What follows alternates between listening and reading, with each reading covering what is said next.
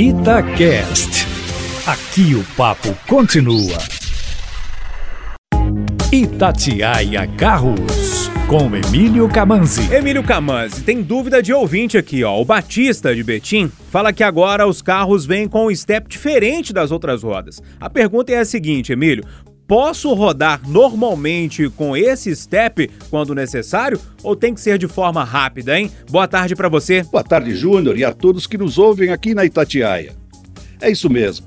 A grande maioria dos carros agora está vindo com o chamado step temporário. Uma solução que já vem de alguns anos e por alguns motivos.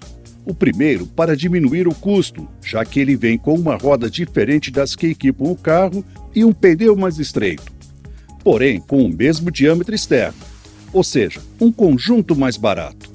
O segundo é que, como esse conjunto é mais estreito, ele permite ganhar mais espaço no porta-malas. E o terceiro, por ser mais leve, facilita a operação de retirada do porta-malas e a troca da roda. Porém, ele só deve ser usado em emergências, pois, como é mais estreito, o comportamento dinâmico do carro fica comprometido. Ou seja, você vai ter um pneu mais largo de um lado e um mais estreito do outro.